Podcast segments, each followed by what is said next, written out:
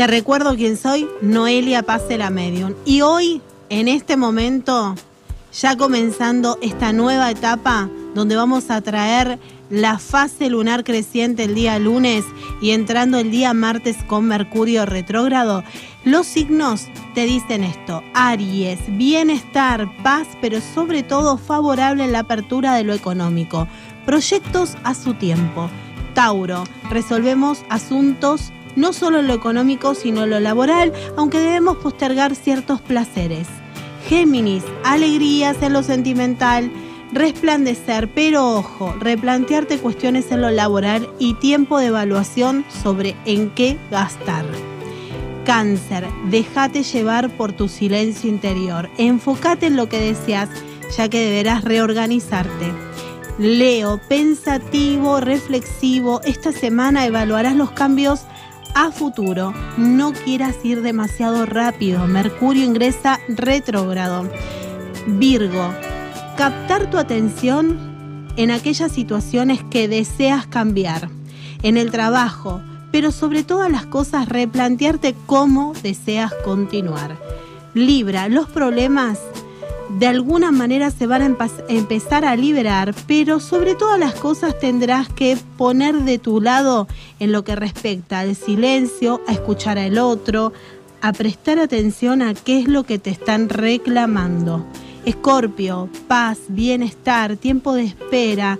Tenés que tener mucho cuidado en asuntos económicos porque la familia va a venir a replantear. Sagitario, Presta atención a tu entorno, no seas egoísta, es momento de que veas quiénes te acompañan en este paso. Capricornio, luego de un engaño el universo te dará recompensa y lograrás lo que anhelas. Acuario, días buenos para nutrir tu campo energético. Tu espíritu necesita estabilizarse y así encontrarás el porqué de este camino a seguir. Piscis, ojo, en tu entorno puede haber gente que no sea fiel. Algunos abusarán de tu confianza, no malgaste tu tiempo y cuidado con los gastos innecesarios, sobre todo en esta semana.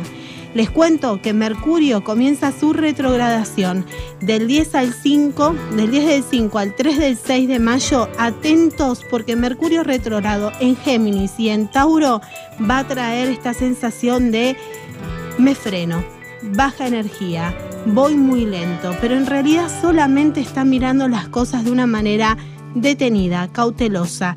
Tienen que llamarse a replantear algunos asuntos.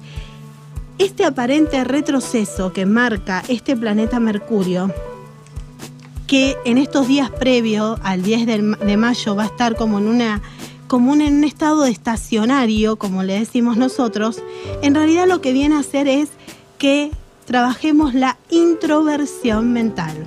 ¿Qué significa esto? Empezar a trabajar en tu mente, qué es aquello que dejaste guardado, aquello que no prestaste atención, evaluar en qué quieres enfocarte, hacia dónde quieres ir, si es necesario este gasto de energía.